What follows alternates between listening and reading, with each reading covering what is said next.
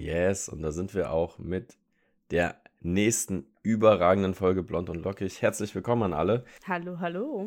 Herzlich willkommen, Arina. Hallo, Chris. Was geht ab? Ja, bin ein bisschen müde gerade noch, aber ich bin bereit für diese überragende Also, Folge. so eine richtige ASMR-Stimme. so, ja, ich bin ein bisschen müde. oh nee, lass uns das nicht wieder machen. Ich muss das jedes Mal rausschneiden. nee, ja. Ich finde dieses ASMR-Gelaber, ich weiß nicht, das ist irgendwie, das ist ganz merkwürdig. Ich habe das aber gemerkt, ich habe selber so ein Guilty Pleasure, was das angeht, wenn man so Nutella öffnet. Kennst du das? Und ja, dann so, dieses bevor man das zum Geräusch. ersten Mal oh, aufmacht, Ja, ja. genau, dass man das so ein bisschen dreht. Und da muss ich sagen, das finde ich nicht schlecht.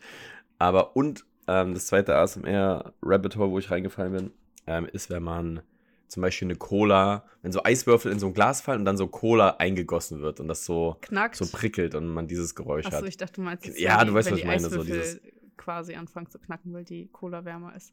Ja, die. Das ganze Sounderlebnis. ja, genau, also alles zusammen halt quasi dazu.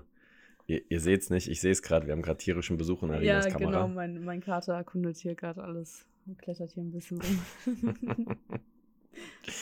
Ja, geil. Wir haben eine picke, packe, volle Sendung und ähm, ist auch eine kleine Premiere, denn wir haben euch, die ihr gerade zuhört, entscheiden lassen, worüber wir denn sprechen, ähm, auf dem Capital Koalas Broadcast. Ähm, der ist jetzt bei Instagram, das ist quasi wie so ein kleiner interner Chat für Leute, die es ganz genau wissen wollen. Ähm, läuft sogar gerade aktuell ein Gewinnspiel, wenn ihr das hört. Nicht mehr, schade. Ähm, ja, und wir hatten Social Media zur Auswahl und persönliche Finanzen. Und heute wird es um persönliche Finanzen gehen. Überraschung, dass auf einem Finanzaccount sowas rauskommt, hätten wir uns denken können. Aber da werden wir heute ein bisschen tiefer einsteigen. Ja, vorher geht es aber ganz klassisch los, würde ich sagen. Ja, die Schätzfrage ist ja dran. Ich verknüpfe die Schätzfrage direkt mit einem kleinen Erlebnis, das ich diese Woche hatte. Und zwar bin ich am Dienstag, nee, gar nicht, am Mittwoch nach Hamburg gefahren. Chris, ich bin Bahn gefahren. Mhm. Jedes Mal, wenn ich Bahn fahre. Schon wieder. ja, du weißt, es passieren Dinge. Wurdest du wieder belästigt, ange Nee, angeschrien? Tatsächlich, tatsächlich wurde ich diesmal nicht belästigt. Ich habe aber auch einen ähm, Bekannten getroffen am Bahnhof in Emden noch, der nach Oldenburg musste. Und ähm, wir hatten uns die Zugfahrt über unterhalten. Das heißt, da war nicht viel Platz, äh, mich zu belästigen. Aber diesmal hat die. Bahn wieder Bahnsachen gemacht, einfach. Und zwar sind wir ähm, liegen geblieben, irgendwie mehrmals. Einmal auf einem Bahnübergang, mitten auf einem Bahnübergang, direkt hinter Augustfehn war das, also ja, Richtung Oldenburg. Ja, stimmt. Das habe ich in deiner Insta-Story gesehen. Ja, da standen wir auch verdammt lange und das Witzige war ja so, die Bahnschranken sind runtergegangen, ganz normal, weil ein Zug vorbei fährt, vorbeifährt und die ganzen Menschen standen da in ihren Autos und Traktoren waren da und Busse waren da und haben gewartet, dass es weitergeht. Aber der Zug ist halt angehalten, weil er kaputt war einfach. Er konnte nicht mehr weiterfahren und dann standen wir da und du konntest halt beobachten, wie diese Schlange am Bahnübergang immer größer und größer und länger und länger wird und die Leute immer genervter sind und aussteigen und richtig böse Naja. werden. Dann teilweise irgendwie anfangen, versuchen, da rauszukommen, gleichzeitig denen aber Autos aus einer anderen Nebenstraße entgegenkommen. Es war so ein Chaos. Eieiei. Ich musste auf jeden Fall zu einem Termin ähm, wegen ähm, meiner OP, also die Kiefer-OP, die ich hatte. Da steht jetzt nochmal die nächste an, wo quasi die ganzen Schrauben und so entfernt werden. Und ähm, Mhm. war zu spät. Aber ich war schlau genug, schon extra den Zug eine Stunde eher zu nehmen, damit ich eine Stunde früher da bin, für den Fall, dass was passiert. Ich war trotzdem zu spät. Aber naja, ähm, daher meine Schätzfrage an Oh dich, Mann. Chris. Thema Deutsche Bahn. Was schätzt du denn, Nachher. im Jahr 2022, wie viele Züge in Prozent ungefähr waren zu spät? Dabei müssen wir bemerken, Deutsche Bahn definiert Verspätung ab 15 Minuten. Man kann sagen, ne, alles unter 15 Minuten ist noch pünktlich. ähm, ich, ich muss hoch ansetzen. Ich denke, 83% waren zu spät. Gefühlt ja. Gefühlt ja, aber nein, nein. so viel dann doch nicht, ne? Nee, so viel ist es nicht. Also, es hatte fast jeder dritte Zug eine Verspätung von über 15 Minuten. Ja, okay. Das waren insgesamt Ja, okay, okay. Ähm, 29,4 Prozent. Aber ja, das sind äh, eben 15 Minuten. Gleichzeitig veröffentlicht die Deutsche Bahn auch Zahlen äh, monatlich über Verspätungen und da auch nicht nur für 15 Minuten, sondern auch für Verspätungen unter bzw. ab sechs Minuten. 83 Prozent. Ich habe hier eine Zahl äh, für den August 2023. Was glaubst du, wie viele Züge. 83 Prozent. 83 Prozent. Ich log 83 Prozent ein. Nein, nein, andersrum. Was glaubst du, wie viele Züge hatten eine Verspätung von weniger als sechs Minuten? Also wie viele waren pünktlich 17. sozusagen? 17. es waren 73. Ja, man traut der Deutschen Bahn dann doch weniger zu und sehr auch gefühlt also ich fahre jetzt nicht so super auf Zug, das sind unregelmäßige Abstände, aber vom Gefühl her ist Mhm. immer was. Und es geht mir so auf den Sack. Aber das Thema hatten wir schon so oft, aber es bleibt immer gleich und es ist so dieser von so richtig schlechten deutschen Stand-up-Comedians und Deutsche Bahn, hä? Kommt immer ein bisschen spät, ne? Und dann fangen sie auch an, Ikea-Witze zu machen und so weiter und so fort. Und Deutsche tragen Sandalen mit Socken drin. Das ist so eine Sparte von Humor. So Mario Barth-Fans. So, wenn ich jetzt irgendjemand damit fronte. Ja, aber weißt du, zu was mich das bringt? Ich hätte einen Folgenwunsch, also einen Themenwunsch für eine Ja, Folge. und zwar. Mario Barths beste Lines. Nein, ich dachte mir, wir können mal ausdiskutieren, ähm, was für und gegen eine Privatisierung der Deutschen Bahn spricht. Eieiei. Das klingt wieder für mich wie, da muss ich mich zwei, drei Tage vorbereiten. Weiß ich nicht, man kann sich ja so ein bisschen einlesen. Ich hatte mich irgendwann im Studium, hatten wir mal ein bisschen was dazu. Da ging es eigentlich nur so um Recherchen und wie man sowas aufsetzt und dieses Pro und Contra und sonst was. Und ähm, auch einen kleinen Einschub mit der Deutschen Bahn, also so als Probethema. Und das fand ich eigentlich ganz spannend, weil, ähm, ja, wenn man sich so viel beschwert über solche Sachen, dann kann man sich beide Seiten anschauen, die zu einer Lösung führen könnten. Und ähm, ich glaube, unsere Zuhörer haben da auch äh, wahrscheinlich Meinungen zu. Ja, komm, mach mal. Und können durch uns mal. dann vielleicht auch ein paar Argumente hören. ja, gut. Ich hoffe, unsere Zuhörerinnen wissen dann aber auch, wie die Vorbereitung läuft, denn Arena hat mir auch heute früh geschrieben. Ich äh, ich hier so einen Screenshot geschickt von meinen Notizen für die Folge, meine Vorbereitung. So, sieht doch ganz gut aus. Hab mir noch so 90, äh 90, äh 59 Sekunden Sprachnachricht geschickt und sagte, ja, wir können so und so und so machen. Und Arena so, ja, so richtig vorbereitet habe ich mich jetzt eigentlich gar nicht. Ich habe noch ein paar Fragen rausgesucht heute Nacht. Ich so, cool. Ich weiß, wie das mit der Vorbereitung läuft. Lass mal über Privatisierung der Bahn reden. Ich ziehe mir dann wieder 20 Y-Kollektiv Steuerung F-Dokus rein. Und, und du so, ja, vom Gefühl her ist das so. Ich Naja. schaue TikTok. Ich, ich weiß doch, wie das hier läuft. nee, aber das war ja auch, wir haben gestern erst beschlossen, was äh, das Thema der Folge ist. Das stimmt. Und das auch nicht irgendwie morgens, sondern irgendwie gegen Nachmittag. Und ich hatte schon einen recht vollgepackten äh, Tag, hatte gestern Abend dann auch noch gearbeitet, eben bis nachts. Und habe mir dann noch deine Sprachnachricht angeschaut und dachte irgendwie, irgendwie nee. Ja, Aber Also- das ist, das wird schon. ich sag mal so, das ist schon okay für mich. Und es ist auch in Ordnung. Es braucht immer einen, der spontan ist, einen, der ein bisschen mehr Vorbereitung braucht. Und war ja auch sehr kurzfristig. Wir nehmen auch sehr früh auf, müssen wir auch mal sagen. Wir nehmen jetzt fast eine Woche vorher auf. Und, ähm, aber du hast angesprochen, mit Ungewohnt Thema für uns.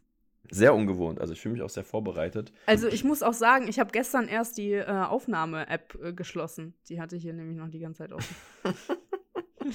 Jetzt konnte ich sie wieder Muss- aufmachen. Dachte Muss ja, mal deinen Wochenplan überdenken, ich sag dir, wie es ist. ähm, wir haben aber Thema Deutsche Bahn, musste ich dran denken, weil ich bin, wenn ihr das jetzt hört, war ich gerade in Hamburg, wir sind auf der TinCon. Ähm, das ist wie so OMR und so weiter, nur ganz klein halt eine Messe, so eher für Publikum bis 25 äh, in Hamburg, haben da auch die Schüler an dem Tag schulfrei, können da hinkommen.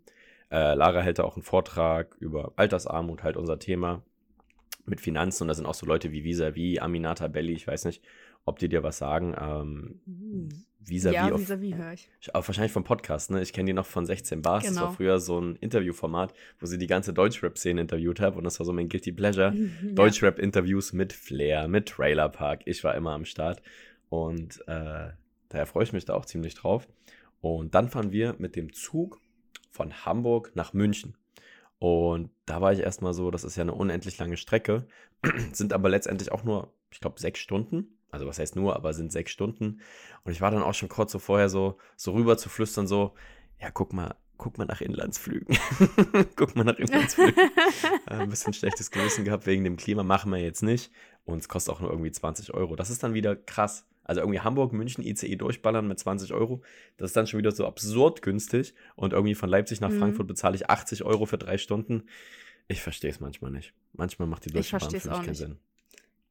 Nee, das ich verstehe es wirklich nicht. Wir fliegen jetzt nach ähm, Wien Mitte Oktober, um Freunde zu besuchen. Und da haben wir halt auch geguckt, fahren wir mit der Bahn, fahren wir mit dem Auto, fliegen wir, ja, mit Auto fährst du halt zwölf Stunden.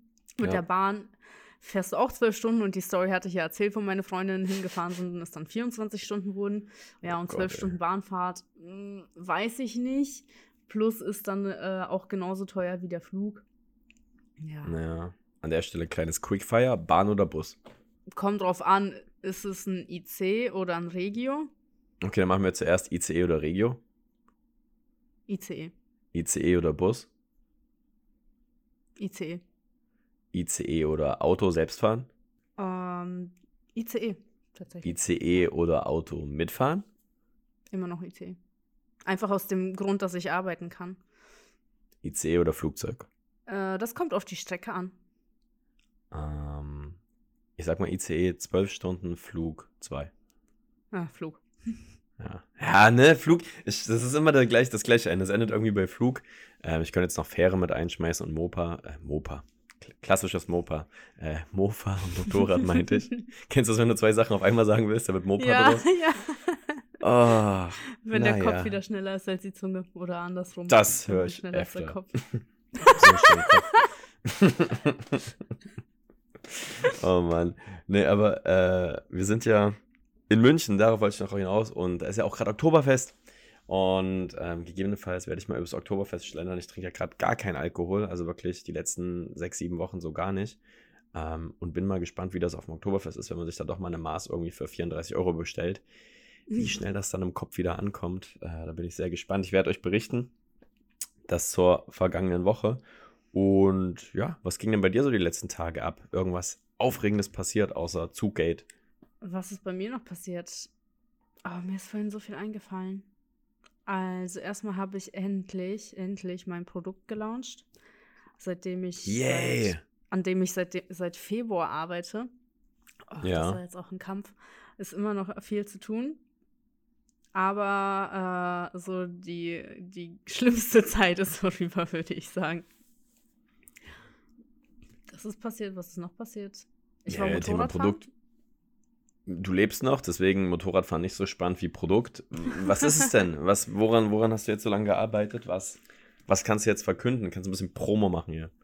Ja, es ist ein Wimpernserum, das ich entwickelt habe oder entwickelt, entwickeln lassen habe oder mhm. mitgearbeitet mhm. habe an der Entwicklung quasi, aber unter meiner Marke halt. Mhm. Das ist hormonfrei, vegan, tierversuchsfrei, parabenfrei, ähm, gewaltfrei, plastikfrei, also frei von Mikroplastik also auch. Frei, ähm, frei, von allem. Das Effekt hat es auch kein. Es macht nichts. ist einfach nur Wasser. Es ist einfach nur Wasser, ähm. aber es klingt, klingt nach was. Wimpernserum ohne das, das, das und dann verkaufst du Wasser. Das wäre das wäre geschickt. ja, genau. Also die Entwicklung hat halt sehr lang gedauert, sehr viele Testphasen gewesen, ähm, sehr viele unterschiedliche Rezepturen getestet und jetzt ist es endlich durch und ähm, ja, auch dermatologische Tests muss natürlich gemacht werden und Zertifizierungen mhm. und sonst was. Und jetzt ist es erhältlich auf Amazon erstmal nur. Geil. Ähm, ja, war ein holpriger Start, bis das alles so funktioniert hat. Dann war ich mit den Bildern zwischendurch nicht zufrieden. Ähm, dann musste hier noch ein bisschen was überarbeitet werden. Es ist immer noch nicht so ganz perfekt alles, aber also am, am Produkt an sich schon. Aber mhm. an äh, dem ganzen Drumherum, da bin ich noch nicht so hundertprozentig mit zufrieden. Aber ja, es ist geschafft so erstmal. So Vertrieb und Marketing oder sind so, also ja, muss ja Vertrieb und Marketing sein wahrscheinlich. Bei Amazon ist es halt so, wenn du ähm, Produkt neu rausbringst, dann startest du ja neue Werbekampagnen und es dauert immer so ein bisschen, bis die anlaufen und bis du die perfekt äh, ja. eingestellt hast und da musst du halt kontinuierlich dran arbeiten sozusagen, damit es vernünftig läuft. Ja, okay, verstehe, verstehe. Dann würde ich sagen, äh, ja, es lohnt sich doch mal Werbung zu machen kannst ja in die Show Notes bei Spotify und Apple Music einfach mal den Link zu deinem Produkt reinballern. Dann können sich das die Leute einfach mal angucken. Weil mich würde es auch interessieren, wie das aussieht. Ist das auch für Männer oder ist es eher für Frauen? Für meine Wimpern? Naja, ich würde sagen, die Zielgruppe schon eher Frauen. Also du kannst es natürlich Alles nutzen als klar. Mann, wenn du jetzt irgendwie lange geschwungene Wimpern haben möchtest, aber ob du das möchtest, Manchmal. das ist halt. Das werde ich dann selber entscheiden. Danke. Okay. Nein, aber herzlichen Glückwunsch auch auf jeden Fall an der Stelle. Dann geht's jetzt los. Dankeschön. Road to 10 Million. Und ähm, ja, Mo Motorrad hast du noch erwähnt. Du lebst noch. Glückwunsch. Ich habe Genau, tierisch. ich lebe noch. Ja, weiß ich nicht. Äh, Motorradfahren jetzt jetzt habe ich auch ein unglaubliches Verlangen, wieder den Motorradführerschein zu machen. Den wollte ich dieses Jahr eigentlich machen, aber das ist nämlich das, was ich eigentlich sagen wollte. Ich habe noch was anderes zu verkünden. Dir im Privaten habe ich es schon gesagt, aber ich werde Deutschland verlassen im Januar Krank. und äh, eventuell nicht mehr wiederkommen. das ist Und verrückt. jetzt hat sich, ja, jetzt hat sich so ein bisschen entschieden, ähm, wo es hingeht. Also ich starte erstmal in Argentinien. In Argentinien bei Messi. Messi. ja, das genau, ist das ist die erste Station. crazy. Das ist ja verrückt. Also Südamerika, warst du da schon mal? Nein, oder? Nee, noch gar nicht in der Ecke. Ja, weil Bekannte von mir waren auf jeden Fall, jetzt muss ich lügen, ich glaube in Chile, aber haben auch gemeint, war super, super freundliche Leute, sind aber auch zweimal überfallen worden. Da möchte ich dir keine Angst machen, aber wahrscheinlich, äh, ja gut, es ist wie überall, Berlin soll es an manchen Ecken auch nicht nachts rumlaufen, also ich glaube mit ein bisschen gesunden Menschenverstand Ja. ist das alles nicht so schlimm. Ja, genau. Ähm, deswegen wollte ich ja noch einen Krav Maga-Kurs machen. Ob der jetzt was wird, weiß ich noch nicht, weil die OP sich jetzt ein bisschen verschoben hat. Ja, Aber mir ist gerade noch eine andere Sache eingefallen, die gestern passiert ist. ja, hau Und raus. zwar, Chris, ich habe eine Rechnung bekommen. Klar. Ja, und zwar für eine Nachzahlung für Strom und Gas. Oh. Oh. Was schätzt du? Was schätzt du, wie hoch die ist? oh, wenn deine Stimme so hoch geht, dann ist viel Aggression dabei. Das habe ich schon gelernt die letzten Jahre. Äh, ja, das ist super schwer einzuschätzen. Ich sag mal, muss ja schon wehtun, ein Taui, 1000 Euro. 1700 wollen die von mir. Wa- Warum? Was hast du gemacht? Jetzt, Gar ich nichts. hätte, ich hätte, ja, genau, ne? Die rechnen dir 1,7 ab, weil du weil wahrscheinlich immer Heizung und Strom, Licht aus hattest. Das ist, ich weiß, ich sag dir, wie es läuft. Da lief der PC die ganze Zeit. Das Glätteisen war nicht aus dem Steckdose, aus der Steckdose rausgezogen. Kühlschrank auf Anschlag gefüllt, nicht abgetaut. Das sind nämlich die Sachen hier, wenn wir gleich beim Thema Finanzen und Sparen sind. Das kostet Geld mit der Zeit. Steckerleiste auch Ja. mal ausdrücken, ne? Ja, Chris, man die aber PlayStation ich wohne 5? hier ja schon ein paar Jahre. Also ich wohne hier jetzt schon vier Jahre und diese 1,7, die gliedern sich in 600 Euro Stromrechnung und 1100 Euro Gasrechnung. Und ich habe nicht mehr Gas. geheizt als die Jahre davor. Plus in meinem Schlafzimmer heize ich zum Beispiel gar nicht, weil ich mit einer Heizdecke schlafe. Also wäre es die Stromrechnung okay, ja. Aber 1,1 für Gas? Das Wie gesagt, ich wohne hier schon vier Jahre. Also dieser Winter war Ja. jetzt nicht so immens kälter als die davor. Das war der härteste Winter und wie unsere Bundesregierung gesagt hat, Sparen geht uns alle an, auch mal ein Pullover mehr anziehen, zweites Paar Socken. Hat sich jemand in Emden vielleicht gedacht, ist nicht mein Business, macht ihr euren Scheiß da in Berlin? Bitteschön, Arina. Die Sache 1100 ist ja. Es war trotzdem kalt hier. Also meine Wohnung ist sehr groß, ja. Ähm, aber ich, ich frage mich halt, wie das sein kann. Ich zahle ja doch monatlich auch. ja. Na, das ist, weil in deinem Westflügel vielleicht irgendwie der Wintergarten äh, ein bisschen undicht geworden ist. Dann hat es dann immer in den Ostflügel reingezogen bei deinem Schloss, wo du wohnst. Und äh, da ergeben sich dann höhere Heizkosten. Es war nicht so effizient. Ah. Die Wärmedämmung, ich weiß es nicht. Du gehst nach Argentinien, da ist bestimmt wärmer.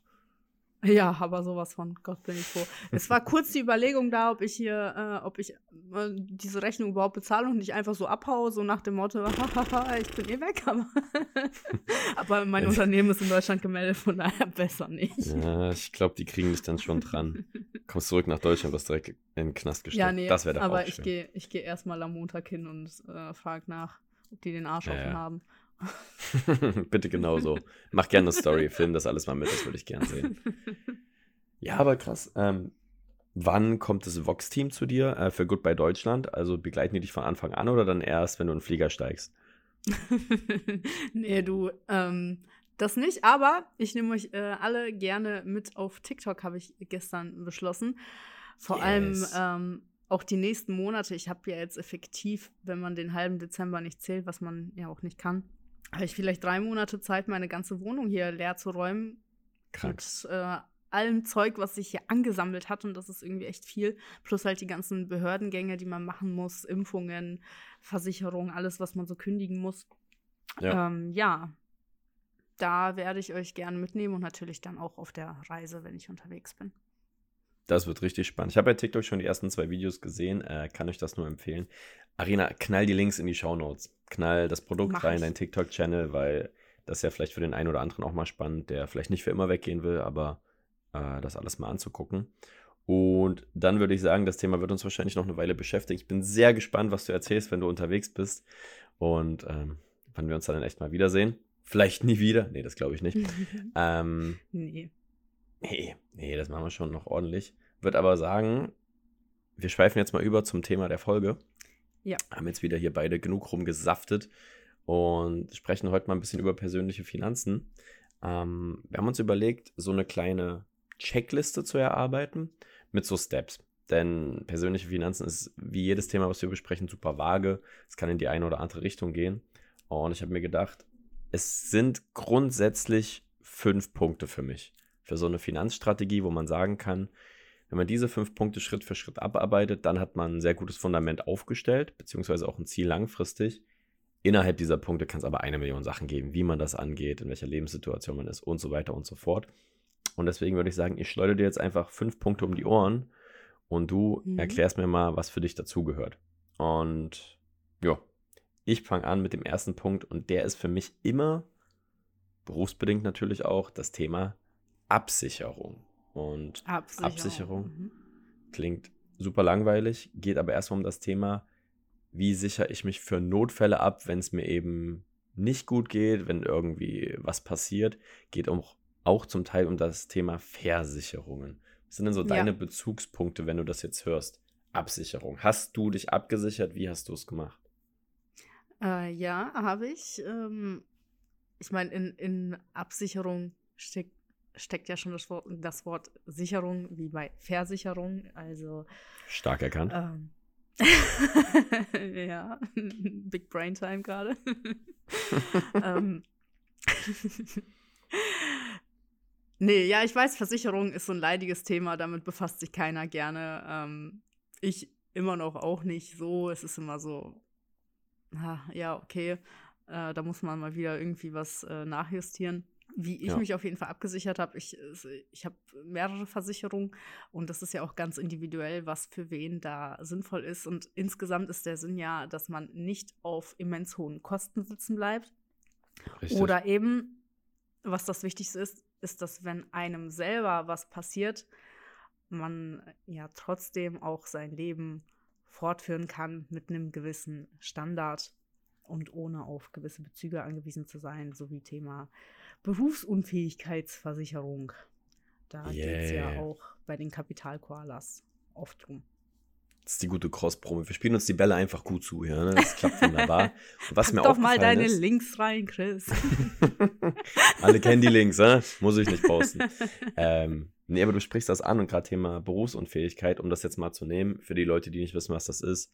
Es geht darum, wenn man mal mindestens sechs Monate nicht arbeiten kann. Ne? Also wenn es sich wirklich scheiße erwischt, sei es mit der Psyche über Burnout, Depression und so weiter. Ähm, wenn man Schicksalsschläge vielleicht nicht so gut wegsteckt. Ähm, Geschichten wie Krebs, äh, wenn der Rücken komplett im Arsch ist. Also alles, was irgendwie passieren kann, ähm, die ganzen Sachen, mit denen man sich eigentlich im Alltag nicht so gerne beschäftigen will. Und wie finanziert man sich dann? Weil ähm, wir gehen jetzt nicht genau in die Tiefe auf die Zahlen ein. Ich kann aber sagen, das, was es erstmal vom Arbeitgeber gibt, gibt sechs Wochen lang, alles gut. Dann gibt es Krankengeld, auch 72 Wochen maximal. Klingt erstmal eine ganze Weile, wenn es sich aber wirklich blöd erwischt hat, brauchst du länger Zeit und dann fällst du irgendwann ins Bürgergeld bzw. die Erwerbsminderungsrente. Und da reden wir von 17 bis 34 Prozent des aktuellen Bruttos. Und das könnt ihr euch ja mal ausrechnen von eurem Brutto. Wenn ihr da noch 17 Prozent übrig habt jeden Monat, dann seid ihr am absoluten Existenzminimum. Und genau für solche Fälle gibt es eben eine Berufsunfähigkeitsversicherung, die dann eine Summe X absichert, um das aufzustocken, dass ihr eure Fixkosten decken könnt, weiter Geld zur Seite legen und so weiter und so fort. Und euch darauf konzentrieren, dass ihr wieder gesund werdet. Das ist grundsätzlich die Idee dahinter. Mhm. Und mir ist eben auch aufgefallen, ganz viel jetzt in YouTube Deutschland oder auch auf TikTok, dass immer mehr Werbung auch für dieses Thema gemacht wird, so in Placements. Ähm, sei es jetzt über so Apps wie Clark, ähm, andere Möglichkeiten, wo halt einfach das Thema beworben wird und wo sich immer mehr Leute damit beschäftigen. Vielleicht bewege ich mich da auch in einer Bubble, aber mir ist das aufgefallen, dass das irgendwie mehr ein Thema ist als vor vier, fünf Jahren, wo ich angefangen habe, mich damit zu beschäftigen. Ist das selektive Wahrnehmung oder hast du das auch so wahrgenommen? Also Clark und sowas wird mir immer wieder angezeigt, aber an sich würde ich es jetzt nicht so wahrnehmen bei mir. Okay. Ich, ich achte vielleicht auch einfach bloß mehr drauf, weil es jetzt halt auch quasi mein berufliches Thema ist. Ja. Aber Der das ist mir aufgefallen. hat sich gefressen. Der Algorithmus hat mich jetzt.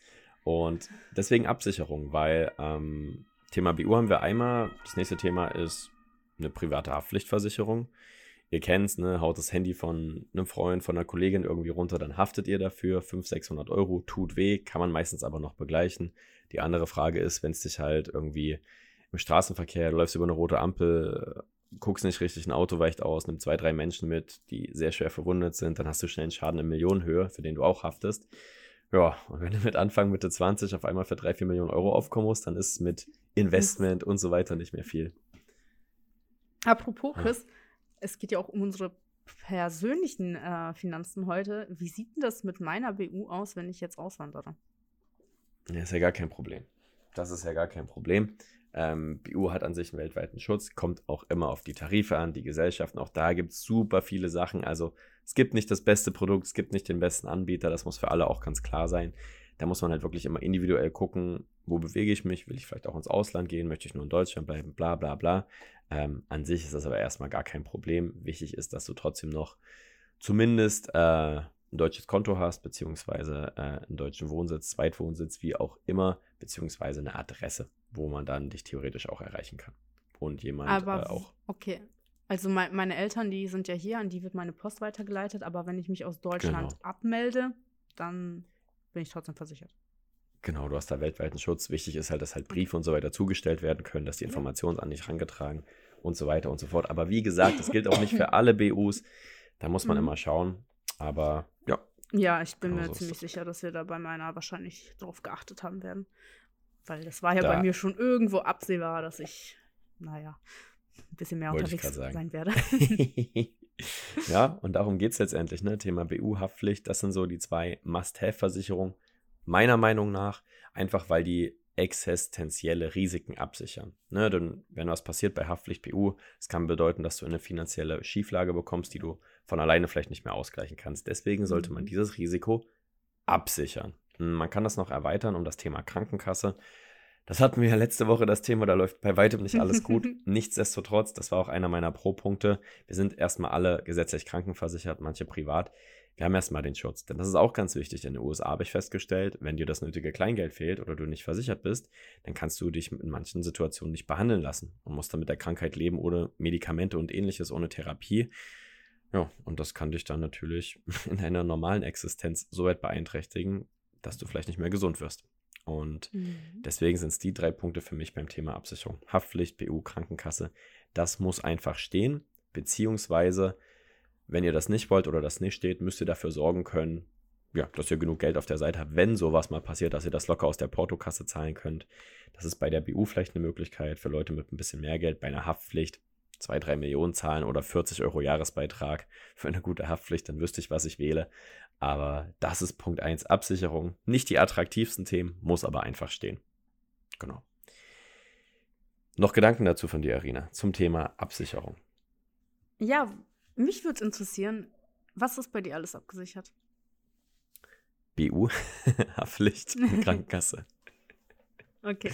Also, also das sind so die Must-Have-Sachen und ähm, man kann natürlich viel, viel mehr Sachen noch absichern. Das habe ich mir auch notiert als kleinen Zusatz.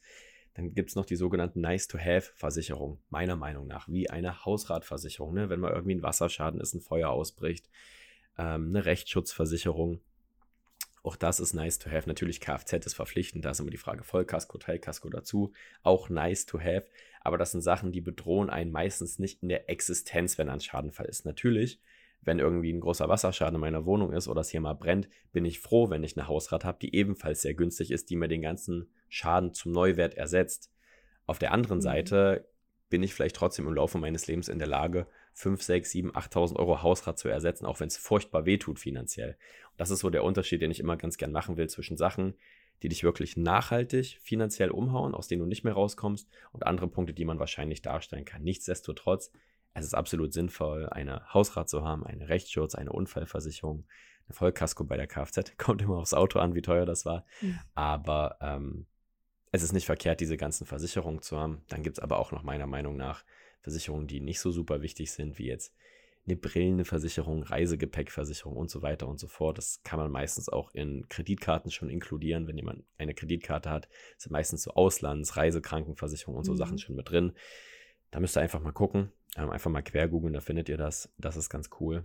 Und ähm, ja, also Must-Have und Nice-to-Have-Versicherung, klarer Unterschied. Aber an sich, je mehr man versichert, umso mehr Schutz hat man. Den muss man sich aber auch leisten können. Yes, und wir sind bei Punkt 2 angekommen. Ich möchte mal dazu sagen, das ist jetzt nicht chronologisch so richtig gestaffelt. Man kann Punkt 1, 2 und 3, vielleicht sogar 4 äh, auch parallel bespielen. Punkt 2 ist für mich der Notgroschen. Dieses Wort, mhm. bedeutungsschwangere Wort, Notgroschen, ja. Es geht einfach um Rücklagen. Rücklagen, die man trotz Inflation auf dem Konto liegen haben sollte. Sei es auf dem Tagesgeldkonto, auf dem Girokonto, wie ihr wollt. Gibt natürlich smartere Alternativen ähm, als ein Girokonto, aber an sich ist das nicht verkehrt, denn das ist wirklich für den Alltagsnotfall gedacht. Die Waschmaschine geht kaputt, das Auto muss in die Werkstatt, Tierarztkosten, alles, was so halt im Leben passieren kann. Unter Umständen kann man da auch noch die Urlaubskasse mit dazu nehmen. 1700 Euro Stromrechnung oder man wird in Las Vegas krank und muss erstmal 1500 Dollar vorschießen an Krankenkosten. Solche Geschichten, dafür sollte der Notgroschen da sein, eure Rücklagen und man sagt so drei Netto-Monatsgehälter, ne? Also wenn ihr jetzt irgendwie 2005 netto verdient, sind es zwischen 6 und 7,5, die da auf hohen Kante liegen sollten. Da geht es nicht darum, dass ihr jetzt alles schnell rüberschichtet, erstmal spart, spart, spart, sondern euch vielleicht eine monatliche Rate überlegt, okay, wie baue ich jetzt meinen Notgroschen in einem Jahr auf? Vielleicht mit 300, 400 Euro pro Monat, die man abzwacken kann. Und wenn der steht, habt ihr diese 300, 400 Euro wieder frei zur Verfügung für andere Sachen. Ähm, das finde ich immer ein ganz schönes Ziel, das parallel zu bespielen. Ja, aber gerade bei Selbstständigen, wie wir es sind, empfehlen sich dann doch eher sechs Netto-Monatsgehälter, wobei Netto da schwierig ist. Mhm. Einfach, wenn wir mal krankheitsbedingt ausfallen, gibt es keine sechs Wochen Lohnfortzahlung. Da gibt es noch andere Versicherungen wie das Krankentagegeld zum Beispiel, was uns dann täglich unterstützt und so weiter. Aber ähm, ja, sollte dann eher ein bisschen mehr auf der hohen Kante liegen, auch wenn es vielleicht mal eine Steuernachzahlung gibt. Hm. Soll nicht so genau, selten genau. sein. Ja, nee, das kommt auch dazu. Ja, Rücklagen, Notgroschen steht bei mir, muss ich aber auch sagen, steht bei mir erst, seitdem ich jetzt schon ein paar Jahre arbeite, in der Studentenzeit nicht möglich gewesen. Einfach nicht möglich mhm. gewesen, auch mit BAföG, auch mit Werkstudentenjob. Keine Chance, da habe ich wirklich mitunter das ausgeben müssen, was auf meinem Konto lag. Ich weiß nicht, wie es bei dir da aussah. Ähm, nee, ich hatte schon immer Notgroschen, also auch schon in der ähm, Schulzeit, wo ich noch bei meinen Eltern gelebt habe, da habe ich schon immer einen Nebenjob gehabt und habe das immer quasi weggelegt. Ich habe das halt nie als Notgrosch, Notgroschen angesehen, sondern es war halt immer, man muss Geld weglegen, man muss was ja. sparen. Und somit hatte ich eigentlich immer auch diese, diese drei Monatsüberbrückungen da, wenn was passiert wäre, auch im Studium und auch bis heute noch. Es ist halt aber auch immer ähm, so ein Ding, dass ich davon dann auch immer was für den Urlaub rausgenommen habe, zum Beispiel, ja, genau. wenn ich im Studium Urlaub gemacht habe. Und beziehungsweise, dass, dass das so ein, so ein laufender Posten ist, ähm, wo ich sage, das ist nie, dass ich sage, oh, der ist jetzt vollzählig, ich höre da jetzt auf, Geld einzuzahlen, sondern da wird auch regelmäßig dann was entnommen und dann äh, wieder aufgefüllt und dann wieder was entnommen und dann wieder aufgefüllt. Also ja. sowas. Es passiert halt auch ständig irgendwie was. ist auch absolut die Idee dahinter. Ne? Also das heißt nicht, der Notgroschen, der soll da jetzt 60 Jahre eingefroren sein, dass man niemals rangeht. Man soll da ja auch rangehen im Fall der Fälle und sich nicht denken, oh, da möchte ich jetzt nicht ran, den habe ich jetzt aufgespart. Man muss den dann halt bloß wieder auffüllen. Ne? Also immer sagen, okay, mhm. wie viel brauche ich denn im Notfall? Was könnte mir so im Alltag passieren? Lass mal in einer Woche das Auto kaputt gehen, die Waschmaschine und das Tier krank werden. Wie teuer wäre das ungefähr? Kann ich das abdecken? Wenn ja, super. Dann seid ihr wirklich auf der sehr, sehr sicheren Seite. Ist natürlich auch klar, dass das nicht alle Leute machen können. Aber wenn es 20 Euro pro Monat sind oder 50 Euro pro Monat, die ihr anfangt an die Seite zu legen, ist damit schon der erste Schritt getan. Und neben der Absicherung ist das einfach, ja, ein Basispunkt. Ein Basispunkt in der persönlichen Finanzplanung, der erstmal stehen muss. Denn wir haben nichts gekonnt, wenn wir irgendwie Geld in unser Depot buttern oder irgendwie ausgeben, alles verkonsumieren, dann passiert was und dann müssen wir vielleicht einen Kredit aufnehmen, die Eltern fragen, Geld leihen, das ist alles Schwachsinn, das wollen wir verhindern. Und ähm, genau, deswegen Punkt 2 Notgroschen, wenn du dazu nichts mehr hast, Arina. Nee. Sehr gut. Dritter Punkt, kannst du dir denken, was jetzt kommt? Wir sind immer noch bei den wenig attraktiven Themen mitunter. Wenig attraktiv. Ich hätte jetzt eigentlich ähm, gesagt Investment, aber das finde ich jetzt nicht so wenig attraktiv. Hm, ja, Investment ist teilweise richtig. Investment in was ist die Frage? Aber dazu hatten wir ja mal eine Folge, was für uns alles Investment ist. Aber wahrscheinlich willst du auf äh, das langweiligste Investment hinaus mhm. oder das, was für die meisten am langweiligsten ist. Also sehr langfristig Altersvorsorge wahrscheinlich. Yes, genau richtig. Ähm, ja, wir sind vom Thema Versicherung zum Thema Sparen gekommen. Jetzt machen wir noch die Altersvorsorge, damit ihr alle richtig Bock darauf habt, die ersten drei Punkte abzuhaken. Altersvorsorge, denn ähm, wir wissen nicht, ob wir mal BU werden, wir wissen nicht, ob wir mal einen Haftpflichtschaden haben. Wenn uns nichts passiert, werden wir aber alle irgendwann in Rente gehen. Und Thema Altersarmut mhm. haben wir auch schon besprochen. Ich denke, das ist mittlerweile allen klar. Wir haben ja auch äh, mittlerweile die Statistiken gesehen, ähm, dass zum Beispiel äh, eine Frau, die 45 Jahre lang gearbeitet hat, mit einem Brutto von ungefähr 3,5 nicht mal 1500 Euro Rente bekommt aktuell, was absurd ist. Denn ähm, ja, man kann einfach den Lebensstandard nicht halten. Man sagt so, das aktuelle Rentenniveau ungefähr bei 50 Prozent. Das heißt, wenn ich am letzten Arbeitstag stehe mit 67 Jahren und in den ersten Rententag reinstarte, habe ich Stand jetzt 50 Prozent weniger von meinem Nettoeinkommen. Und für alle, die in unserem Alter sind, Mitte, Ende 20, da ist die Prognose eher Richtung 40% Rentenniveau. Das heißt, wir hätten 60% weniger und jeder kann jetzt mal das Gedankenexperiment für sich selber machen. Angenommen, ihr kommt mit euren 2000 netto nach Hause. Ja, und dann sage ich euch, schöne Sache, ab nächsten Monat, ab 1.10. habt ihr nur noch 800 Euro zur Verfügung. Das passiert, wenn ihr nicht privat vorsorgt in eurer Rente. Und das macht es vielleicht auch ein bisschen greifbarer, wie drastisch eigentlich das Problem ist. Wir können sagen, ey, Bundesregierung, die lösen das vielleicht noch. Kann sein, darauf verlassen würde ich mich nicht. Und deswegen ist Altersvorsorge vielleicht nicht der attraktivste Punkt, an den man zuerst denkt, wenn man irgendwie ein bisschen Geld hat, was man anlegen möchte. Aber ein Punkt, den muss man einfach absichern. Zu einer vernünftigen Finanzplanung gehört das dazu. Genauso wie das Beintraining im Fitnessstudio kann man auch nicht nur Brustbizeps machen. Und das muss einfach stehen. Genau. Siehst du das denn ähnlich oder sagst du, niemals, ich bin bald in Argentinien, mir geht das alles am Arsch vorbei, da funktioniert die Rente noch? Ähm, nee, also insgesamt, ich zahle gar nicht in die gesetzliche Rente ein. Das heißt, ähm, ich werde da, ich werde auch nichts äh, rausbekommen. Von daher ist bei mir nochmal ein, ein Sonderfall, ähm, was für mich auch heißt, ich muss mich privat selbst noch mehr darum kümmern. Was bei mir dann aber auch nochmal ein Sonderfall ist, ich habe ja ein Unternehmen, das ich verkaufen kann und somit ein Unternehmenswert. Und mein Unternehmenswert steigt äh, schneller, wenn ich da Geld Minütlich. als, als, als jeder Fonds es jemals könnte, wahrscheinlich. Ähm, von daher ähm, achte ich da auch, das ähm, ein bisschen ausgewogen zu machen. Also ich sage jetzt nicht nur, nur mein Unternehmen ist meine Altersvorsorge. Ich habe jetzt auch ja. ein zweites Unternehmen gegründet, aber darüber Na, rede ich vielleicht mal ein andermal. mhm. ähm, ja, also ich, ich bin da schon gefährlicher unterwegs ähm, als die meisten Menschen hier in Deutschland. Aber ich glaube, das trifft auch meinen gesamten Lebensstil und ähm, gleichzeitig bin ich mir da auch sicher, also ich könnte mein Unternehmen jetzt schon verkaufen und hätte, hätte gut was für meine Rente beiseite gelegt, würde ich ja. behaupten. Sehr gut. Das ist ja auch gar nicht, es gibt ja auch nicht den Königsweg, ne? Verstehe mich nicht falsch, weil ich bin auch nicht in der gesetzlichen drin, weil wir eben selbstständig sind. Wir können uns davon befreien. Arina und ich haben uns von der gesetzlichen Rentenversicherung befreit, weil wir der Meinung sind, das ist jetzt nicht unbedingt die attraktivste Methode, um Geld anzulegen. Leute, die angestellt sind, ArbeitnehmerInnen und so, können das eben nicht. Und ähm, ihr werdet auch da eine gesetzliche Rente rausbekommen. Leute, die sagen, wir kriegen eh keine Rente mehr, das, das stimmt nicht. Es wird eine Rente geben. Das ist aber viel zu wenig, um euren Lebensstandard auch nur ansatzweise zu halten, gerade wenn wir daran denken, dass euer Gehalt auch noch weiter steigen wird die nächsten 10, 20, 30 Jahre. Und deswegen gibt es verschiedene Schichten, da vielleicht ein kurzer Exkurs. Ähm, wir werden noch über das Thema sprechen, beziehungsweise Lara von uns aus dem Team äh, auf der TinCon. Und wenn alles gut läuft, wird dieser Vortrag auch aufgezeichnet, auf YouTube hochgeladen. Dann könnt ihr euch das alles sehr gerne nochmal angucken. Ähm, das werde ich dann auf der ja, Koala-Webseite oder in der Insta-Story teilen. Nichtsdestotrotz haben wir drei Schichten ähm, in Deutschland mit dem Altersvorsorgesystem. Die Basisschicht, das ist nun mal die gesetzliche Rente oder eine sogenannte Rürup-Rente, wie Selbstständige wie wir das machen können. Das kann man von der Steuer absetzen, das ist ganz nett, wird aber dann auch in der Auszahlung wieder besteuert. Also ein sehr klassisches Produkt. In der zweiten Schicht haben wir sowas wie eine betriebliche Altersvorsorge, was viele von euch haben werden. Und das Thema Riester-Rente, was für viele von euch eben nicht attraktiv ist. Die Riester-Rente eher gedacht für Leute mit einem geringeren Einkommen und ja, vielleicht auch schon ein, zwei Kindern, dass man dann von Zulagen profitiert. Die betriebliche Altersvorsorge, das sage ich euch, wie es ist, ist ganz nett, weil ihr von eurem Arbeitgeber, eurer, eurer Arbeitgeberin Geld in einen Vertrag eingezahlt bekommt und ihr müsst nur einen Teil dazu beitragen, also nicht alles.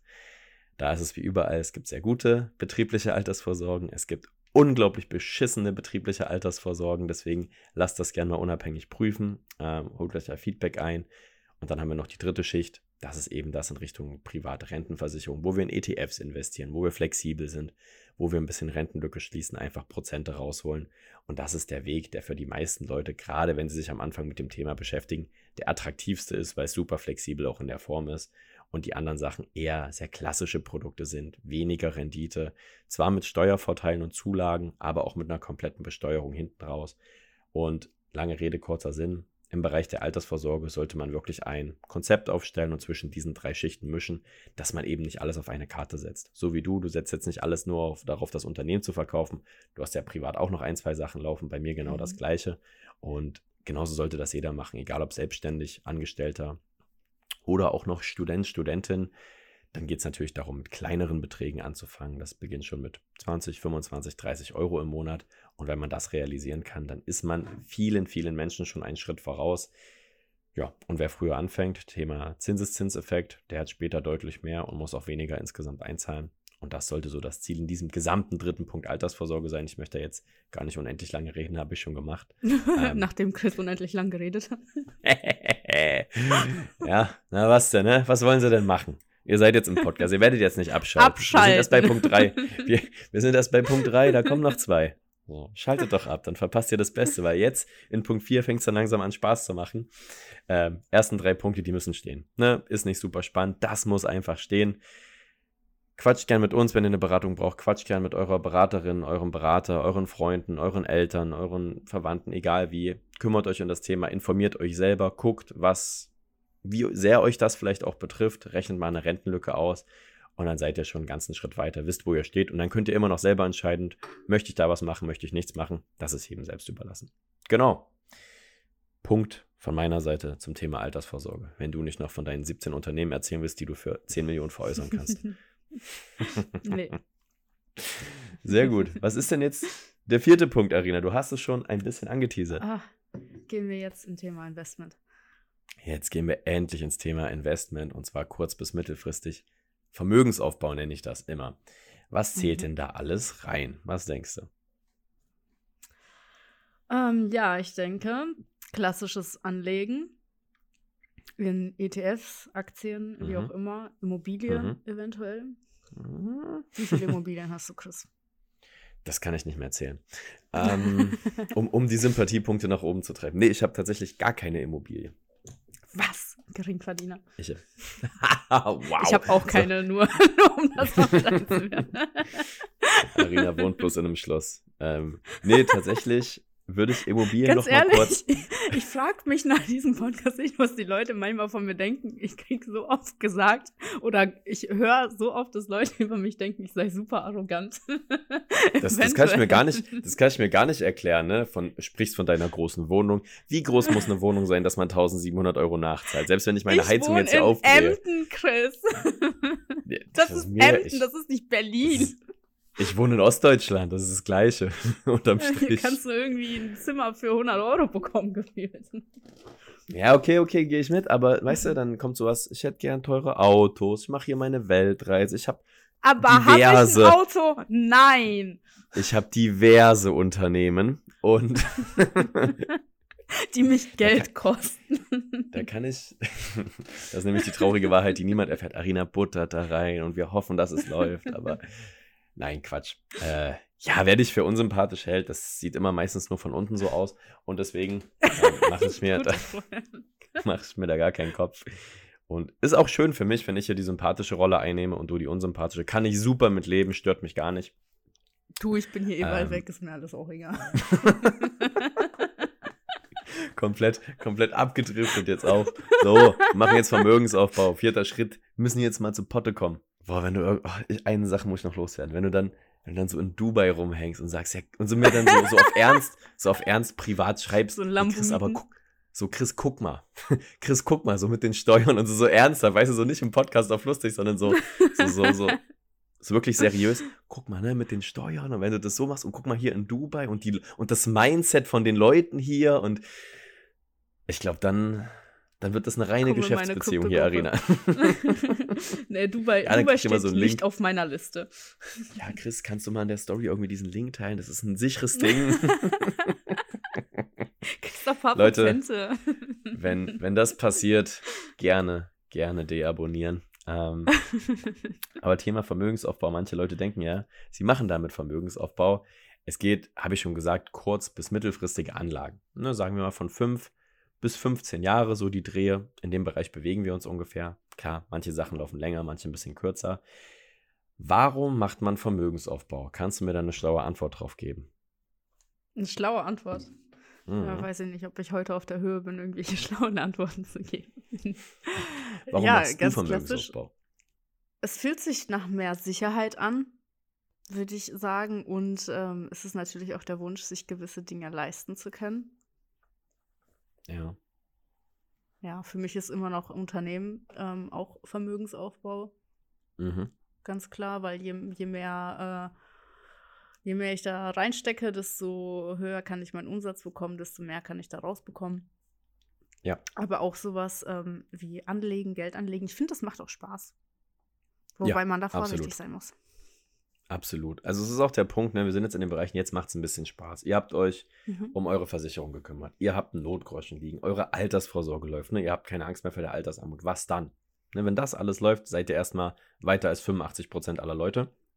Aber dann natürlich das Thema Vermögensaufbau. Jetzt kommt das erst. Beziehungsweise sollte man das auch parallel zur Altersvorsorge laufen lassen mit eurem ETF-Sparplan. Das ist ganz wichtig, Leute. Euer ETF-Sparplan ist keine Altersvorsorge.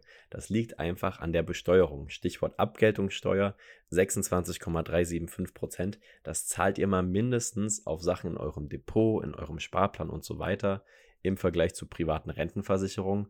Da ist das Stichwort das Halbeinkünfteverfahren, die sind deutlich attraktiver in der Auszahlung. Und es stimmt auch, dass solche Rentenprodukte in den Kosten teurer sind als ein Depot, aber in der Auszahlung bei den meisten, gerade nach Strategiewechseln und Fondswechseln, und die werden passieren bei einer langfristigen Anlage, deutlich mehr rauskommt. Und letztendlich kommt es nicht darauf an, ob ihr mit 67 ein Depot mit einer Million Euro habt. Wenn am Ende da knapp 27 Prozent flöten gehen und bei dem anderen Bereich deutlich weniger, geht es darum, was ihr rausbekommt. Und deswegen diesen Vergleich gerne nochmal vor Augen führen, weil darüber reden die meisten Leute nicht. Das heißt immer nur, Depot, Sparpläne sind günstiger, Altersvorsorge ist so teuer. Grundsätzlich richtig, ähm, aber am Ende kommt es darauf an, was ausgezahlt wird. Und da hat so eine private Rentenversicherung auf gleicher ETF-Basis, ihr könnt in die gleichen ETFs und Fonds investieren, meistens die Nase vorn. Natürlich nicht immer, aber in über 90 Prozent der Fälle auf jeden Fall. Und deswegen Vermögensaufbau eher kurzfristig und da feuerfrei, ne? Es gibt Trade Republic, Scalable, ganz andere Sachen. Ihr könnt euer Depot bei der Bank eröffnen und so weiter und so fort. Bespart ein paar ETFs, die ihr cool findet, ne? Also einfach vielleicht breit gestreute, vielleicht nehmt ihr auch ein paar Einzelaktien rein, spekuliert an der Stelle ein bisschen. Habt hier vielleicht eine gute Idee, wollt in Wasserstoff investieren, in nachhaltige ETFs, die jetzt immer mehr aufkommen. Alles ist möglich. Ne? Alles ist möglich. Ich habe auch irgendwas gelesen, oh Gott, das war von irgendeiner US-Schauspielerin. Es gibt jetzt irgendwie einen ETF, ähm, der nur Unternehmen drin hat, die für die, die diese Schauspielerin Werbung gemacht hat. Und daraus haben die einen ETF oh. gebastelt und in den kann man investieren. Ähm, ich weiß leider gerade nicht, welche Schauspielerin, aber es, der Fantasie sind da keine Grenzen gesetzt, möchte ich sagen. Und ähm, das macht auch Spaß. Es macht auch Spaß, vielleicht mit seinen Kumpels, mit seinen Freunden sich da auszutauschen.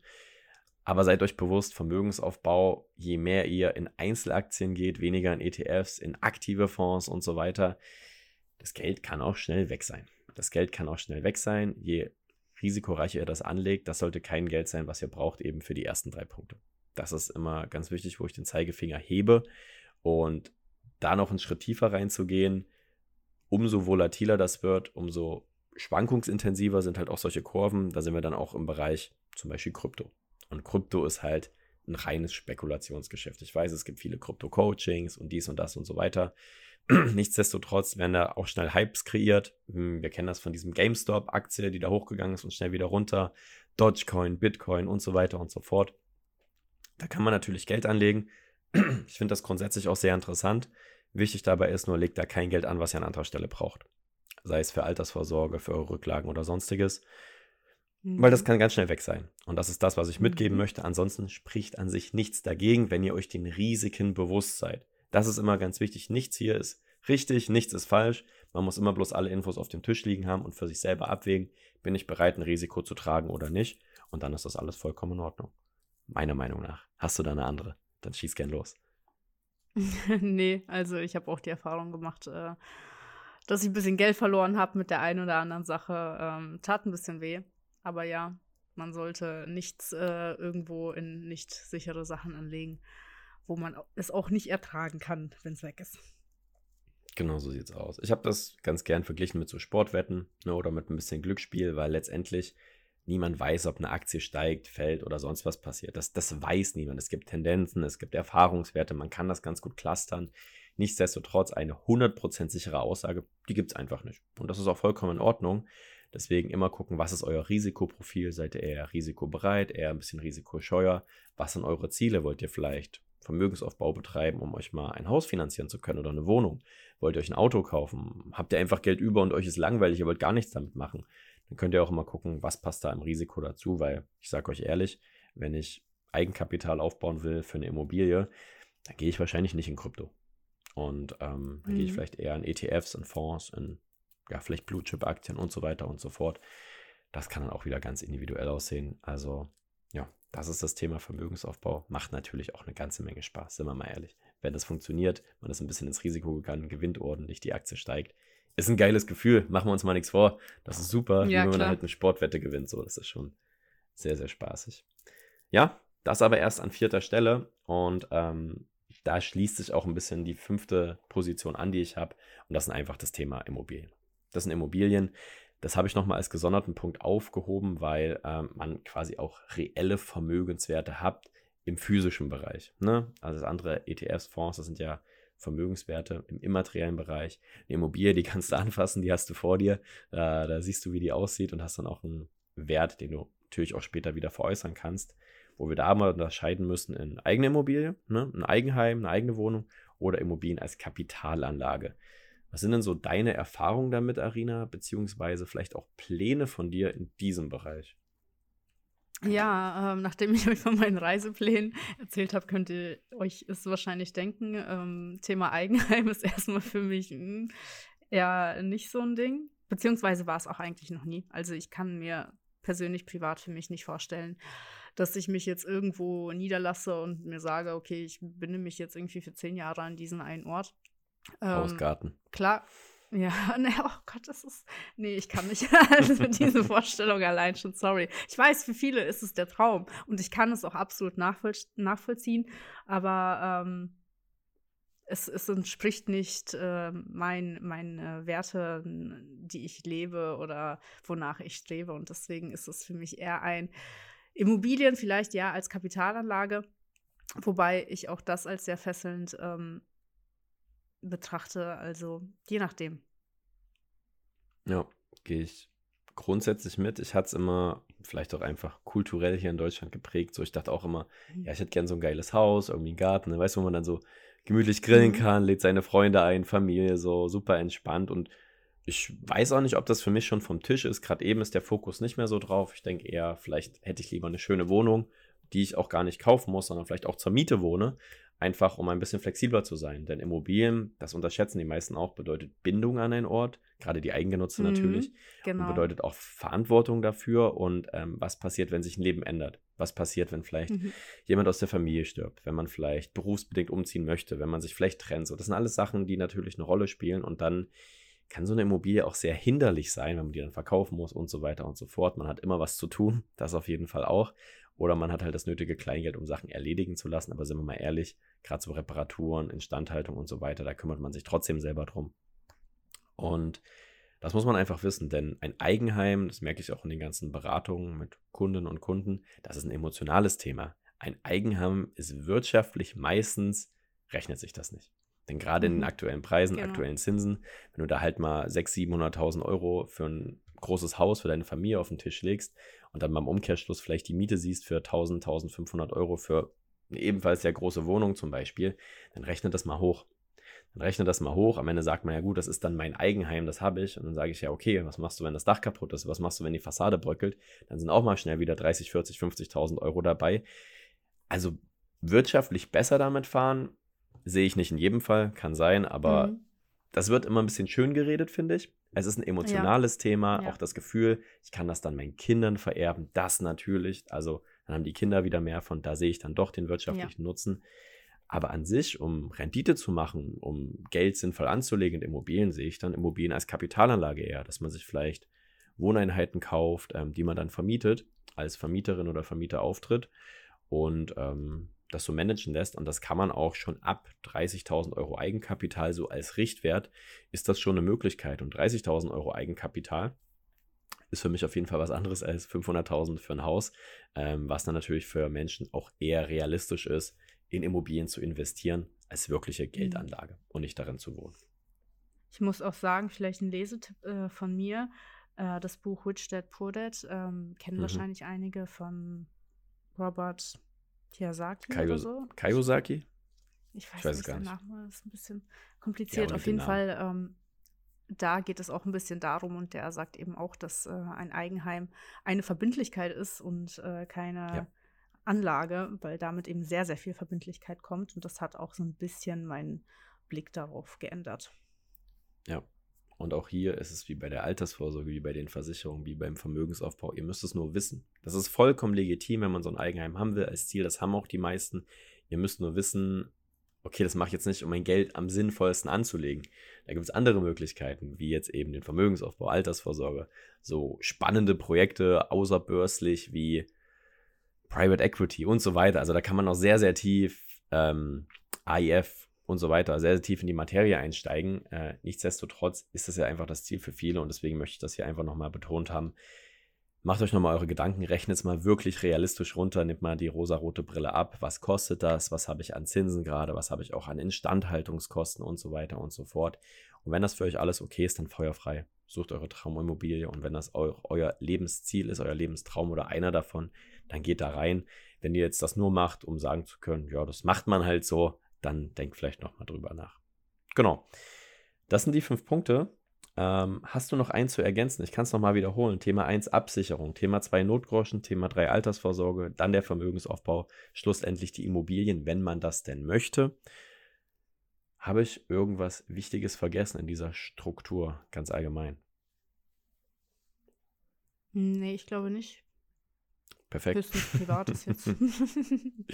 genau, Privates. Ähm, ja, was machen wir? Also, wir haben es ja schon ein bisschen angesprochen. Die Versicherungen stehen natürlich, das ist in unserem Beruf auch schwierig, wenn wir das selber nicht hätten. Wir müssen ja auch mit gutem Beispiel vorangehen. Der Notgroschen steht mittlerweile, das war auch ein längerer Prozess und die Altersvorsorge steht bei mir auch. Ähm, es läuft alles soweit. Ich habe es, kann ich auch sagen, aufgeteilt auf so eine Rürup-Rente und eine private Rentenversicherung als Selbstständiger. Ob das für alle Angestellten auch so sinnvoll ist, das muss man individuell schauen. Vermögensaufbau bin ich jetzt dabei zu beginnen. Ähm, um Eigenkapital aufzubauen für das Thema Immobilien. Da habe ich mich noch nicht entschieden, ob es für eine eigengenutzte sein soll oder vielleicht wirklich um Kapitalanlage Immobilien zu holen. Und das ist mein Plan. So verfolge ich das gerade ganz privat. Ähm, ja, wie sieht es bei dir aus? Ähm, ja, mein Notgroschen steht auch. Wird immer wieder ergänzt, wenn ich da was rausnehme. Was aber quasi ja, wie gesagt, laufend ist. Ähm, mhm. Versicherung ja, das ist halt die Sache, wie es bei mir jetzt aussieht. Es ändert sich ja jetzt alles, weil ich muss ja jetzt alles ja. nochmal überdenken, ähm, wie ich was strukturiere, vor allem in meinen Finanzen. Aktuell war es halt so, ich habe mir selber ein Fixgehalt ausgezahlt aus meinem Unternehmen, relativ kleines. Ja. Ähm, den Rest habe ich äh, im Unternehmen gelassen, um eben höhere Investitionen tätigen zu können. Dahingehend. Plus dann habe ich ja noch meinen Nebenjob in der Bar. Das war dann so alles so mein, mein, weiß ich nicht, shoppen gehen, essen gehen, was weiß ich was. Ja, klar. Der Bereich. Und ähm, jetzt muss ich eben nochmal neu strukturieren, gucken, was brauche ich von meinen Versicherungen. Meine Hausratsversicherung, naja, die brauche ich wohl eher nicht mehr zum Beispiel. eher nicht. Ne? Genau, äh, meine Zahnzusatz an sich, für mich ist die sinnvoll, weil ähm, mit meiner Kiefer-Thematik da muss da öfter wohl was gemacht werden. Wie das jetzt aber aussieht, wenn ich im Ausland bin, weil ich ja auch aus der deutschen Krankenversicherung austrete und eine internationale Krankenversicherung brauche. Ja, das sind alles Themen, mit denen ich mich jetzt neu befassen muss, was jetzt die nächsten Monate so auf mich zukommt. Ähm, schauen wir mal, was wird. Was wird. Und ähm, ja, ich würde gern das nochmal aufgreifen, was du gerade gesagt hast, was man sich so auszahlt. Ähm, als letzten Punkt wie man denn so netto aufteilt. Also wir haben da ja auf Instagram mhm. schon ein paar Mal einen Post bekommen und da kann ich auch mal sagen, Leute, also bei aller Liebe, jetzt ist auch wieder Alarmstufe Red. Ähm, das ist so ein Post, wie teile ich 2000 Euro netto auf. Ne? Und dann habe ich das irgendwie aufgeteilt mit 50% Fixkosten, 20% investieren ähm, und 30% auf Bedürfnisse. Das klassische 50-30-20-Modell, das kennen die Leute eben nach mhm. Existenzbedürfnis Investment gegliedert. 2000 Euro netto heißt 1000 Euro Fixkosten, ähm, 400 Euro investieren, äh, 200 Euro sparen, 15 bis 20 Prozent in Freizeit, also 400 Euro. Da kann man auch Bildung noch mit reinklatschen, wie auch immer man das möchte, in Weiterbildung. Und diese ganzen Kommentare, die dazu kommen, ist es unglaublich. Wie soll man mit 1000 Euro Fixkosten? Das sind mindestens 1,9 bei mir. Und ich denke mir, wenn du 1,9 Fixkosten hast, dann sollst du mehr als zwei netto verdienen. So, ich, ich verstehe ja. das nicht. Ich weiß nicht, was da los ist. Die Kommentare sind so undifferenziert und dumm. und einfach dumm. Und ich mir denke, was ist denn los? Oder sagst du, ja, hier in Stuttgart oder hier in München kriegst du aber keine Wohnung für 1000 Euro. Und wie soll ich da noch mein Essen mit reinzahlen und so weiter? Dann denke ich mir so, guck mir da ein paar Profile an, denkst du, die sind erstens eine Familie, die sind zu zweit. Also wahrscheinlich haben die als gesamte Familie nicht nur ein Einkommen von 2000 netto. Denn das Beispiel bezieht sich auf einen Single mit 2000 netto. Und wenn ich halt in München Innenstadt wohnen möchte oder in Stuttgart, wo es halt unglaublich teuer ist, oder Berlin, Frankfurt, Hamburg, das können wir alles erweitern, dann brauche ich halt ein höheres Nettoeinkommen, muss vielleicht dann irgendwie mich beruflich neu orientieren, wenn ich unbedingt da wohnen will, wenn das meine Prio ist. Oder ich muss sagen, ja, mit dem Job, den ich liebe, das, was ich machen will oder jetzt gerade in der Ausbildung, habe ich nun mal nicht so ein hohes Einkommen und muss dann halt meine Wohnung da anpassen und woanders Kompromisse machen. Das ist leider manchmal so. Und wenn du das dann so äußerst, dann kriegst du ja auch wieder bloß Gegenwind an der Stelle. Da machst du dich mhm. auch nicht gerade beliebt. Aber das ist ja rein mathematisch logisch. Wenn ich 2000 Euro zur Verfügung habe, muss ich gucken, dass meine Fixkosten da nicht 1,5 von wegnehmen. Und damit meine ich jetzt nicht Leute, ja die irgendwie krank sind, ne, die irgendwie einen Schicksalsschlag erlitten haben, so, das sind ja auch Leute, die da rein sind, aber das sind nicht alle. Und schon gar nicht diese Pfeifen, die da irgendwie kommentieren. Das macht mich so wütend, jetzt reg ich mich doch wieder auf. Es ist unglaublich. Ja, diese Kommentare. Ey, ich weiß nicht. Und ja, wie soll ich sparen? Ich kann mir kaum die Lebensmittel leisten mit der Inflation und so weiter. Und ich denke mir so, ja, natürlich, aber dann genau deswegen muss man doch umso mehr planen, wenn so eine Scheiße wie Inflation passiert und das Geld immer weniger wert wird. Und dann vielleicht wirklich der Realität ins Auge blicken und manchmal sagen, ey, vielleicht muss ich mir eine kleinere Wohnung suchen oder eine günstige mhm. Wohnung, zumindest zeitweise. Oder vielleicht muss ich mich in der Freizeit einschränken. So, und damit meine ich jetzt gar nicht dieses äh, Sozialgebäsch, oh ja, die trinken alle und rauchen und so ein Schwachsinn meine ich nicht. Es geht wirklich darum, einfach mal zu gucken und ein bisschen die Woche durchzuplanen, vielleicht auch mit Essen und so weiter. Das ist furchtbar anstrengend, das ist super schade, dass das auch so ist und dass das so viele Leute in dem Land auch betrifft, gerade auch ältere Herrschaften dann natürlich auch, die vielleicht ihr Leben lang schon irgendwo wohnen. Das ist super bitter.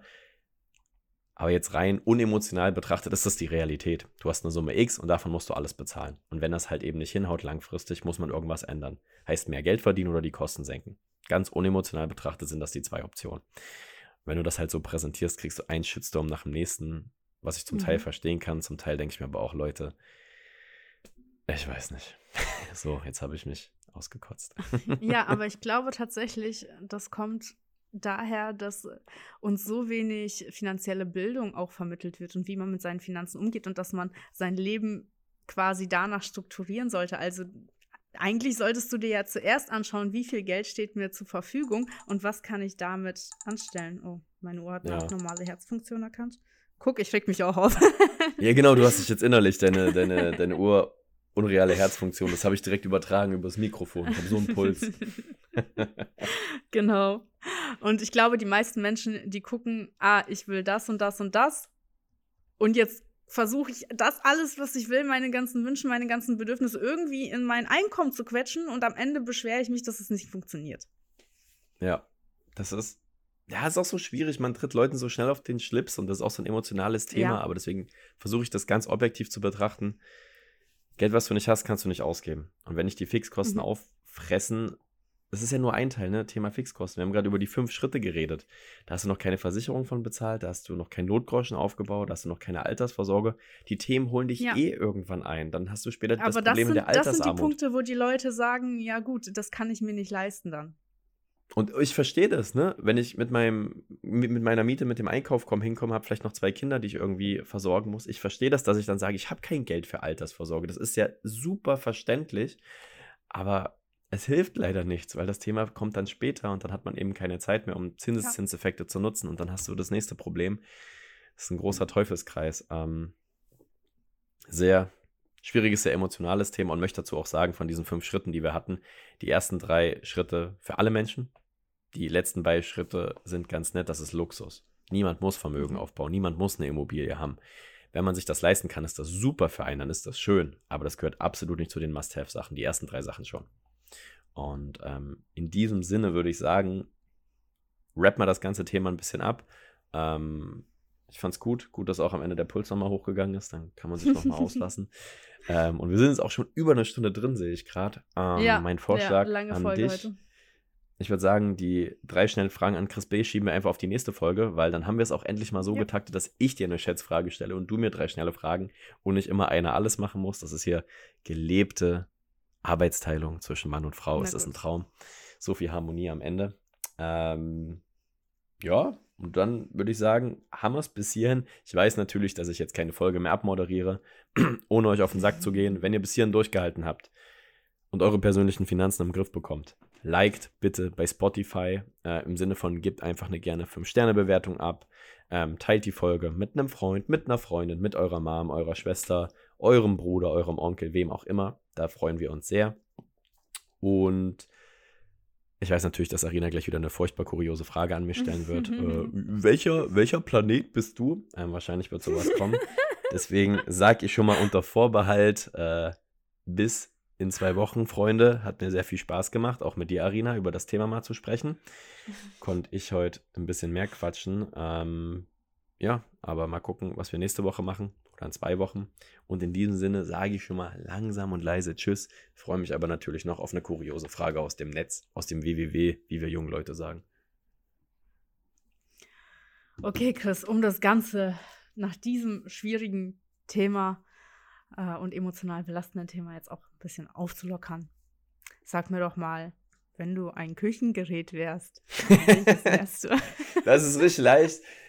Ich wäre der Triblade 5000, den Johann Lafer mal irgendwo beworben hat. Und das ist ein Pürierstab. Ich schwöre euch, Pürierstäbe sind underrated. Das ist so geil, wenn du einfach. Ich war mal krank und habe mir so eine Kartoffelsuppe gemacht. So richtig klassisch. Ich habe keine Ahnung von Kochen. Ich bin furchtbar schlecht da drin.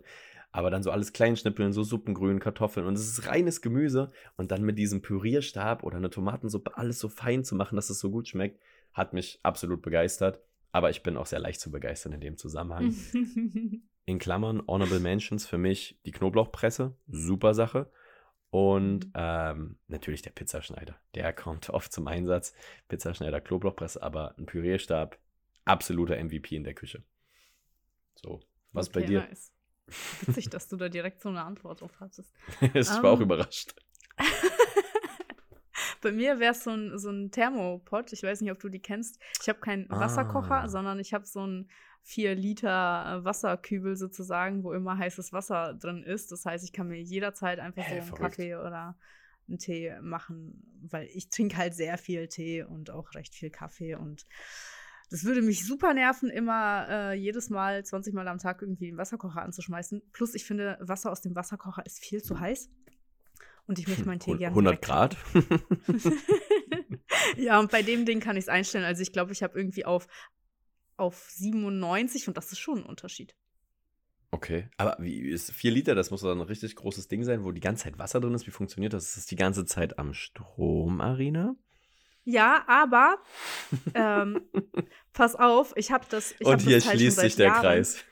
Nein, nein, der verbraucht weniger Strom, als wenn ich ähm, fünfmal Als mein Thermomix. Kocher anmache. Okay. nein. Okay, okay. Also- Also, weniger also- Strom als mein E-Lamborghini in der Garage, also bitte. Oh Mann, ey, du stellst mich hier in einem Lichter. Das ist unglaublich. Ich mach gar nichts. Ich, ich wiederhole bloß.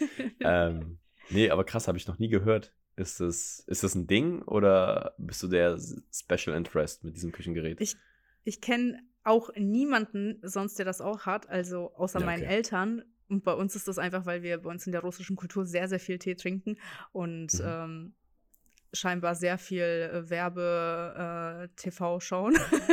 oder zumindest die Eltern und Verwandten. Also irgendwann hat es mal irgendeine Tante oder sowas von mir im Fernsehen gesehen, hat sich das bestellt und seitdem haben wir alle so Teil. Ey, ich, das ist so krass, ne? Wir machen uns immer lustig über Teleshopping, aber wenn es nicht Leute geben würde, die das kaufen, wird es das auch nicht mehr geben. Irgendwer kauft das. Und jetzt weiß ich, deine Familie. ja, aber die Sachen sind halt auch gut irgendwie teilweise. das ist wie der Apps Master 3000 aus unserer zweiten, aus unserer zweiten Podcast-Folge. Das wird dieses Das Bauchmuskelgerät, scheiße, was sich so durchschüttelt. Ähm, ich überlege gerade, was ich noch sagen wollte. Ja, genau. Also deine Tante bestellt äh, Küchengeräte beim Teleshopping und deine Oma macht Beef auf TikTok. Ich lerne immer mehr über deine Familie und es macht mir sehr viel Spaß, muss ich sagen. Es ist sehr, mein sehr Vater macht aufschlussreich. Handlesen übrigens, falls jemand das. Nein. Okay, nee, da Cut an der Stelle, das heben wir uns auf. Das heben wir uns auf fürs nächste Mal. der Herr Vitasefer. Das, das holt mich ab. Aber wir sind hier, komm, eine Stunde, ja, mit Pause. Wir haben kurz Pickelpause gemacht, kann man auch mal so transparent sein. Bestimmt schon eine Stunde zehn drin. Wir machen jetzt hier einen Cut. Vielen Dank für eure Aufmerksamkeit. Hat super Spaß gemacht. Ich freue mich schon auf die nächste Folge. Das nächste Thema entscheidet auch wieder ihr. Also kommt gern in den Kapital Koalas, Inside Kapital Koalas Broadcast Channel. Da könnt ihr genau über sowas abstimmen. Ähm, ja, und auch austauschen. Folgt Blonk und Lockig bei Instagram. Unser Account wächst auch. Vielen Dank an der Stelle. Sind jetzt, glaube ich, schon Mhm. 500, 560 Leute. Das ist der Wahnsinn. Und so, ähm, ja. Arina setzt sich dann auch immer an die Stories und die Memes. Und in diesem Sinne, ciao, haut rein, Kuss geht raus. Bis in zwei Wochen. Genau. Schaut gerne vorbei auf dem Instagram-Kanal. Da sind jetzt auch öfter mal Stories zu sehen, wo ihr auch gefragt seid. In dem Sinne, bis zum nächsten Mal. Grüße. Tschüss.